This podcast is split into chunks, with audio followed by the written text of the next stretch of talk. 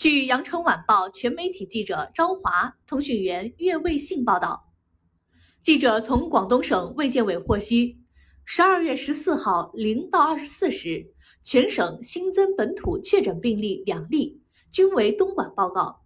在对省外涉疫地区返粤人员核酸检测中发现新增本土无症状感染者两例，均为东莞报告。在纳入集中隔离观察的密接中发现。全省新增境外输入确诊病例两例，广州报告一例，来自老挝；佛山报告一例，来自美国。新增境外输入无症状感染者两例，均为广州报告，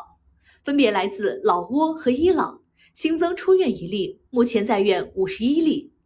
截至十二月十四号二十四时，全省累计报告新冠肺炎阳性感染者六千五百一十一例，境外输入四千五百六十五例，其中。确诊病例三千三百四十七例，境外输入一千七百七十七例，无症状感染者三千一百六十四例，境外输入两千七百八十八例。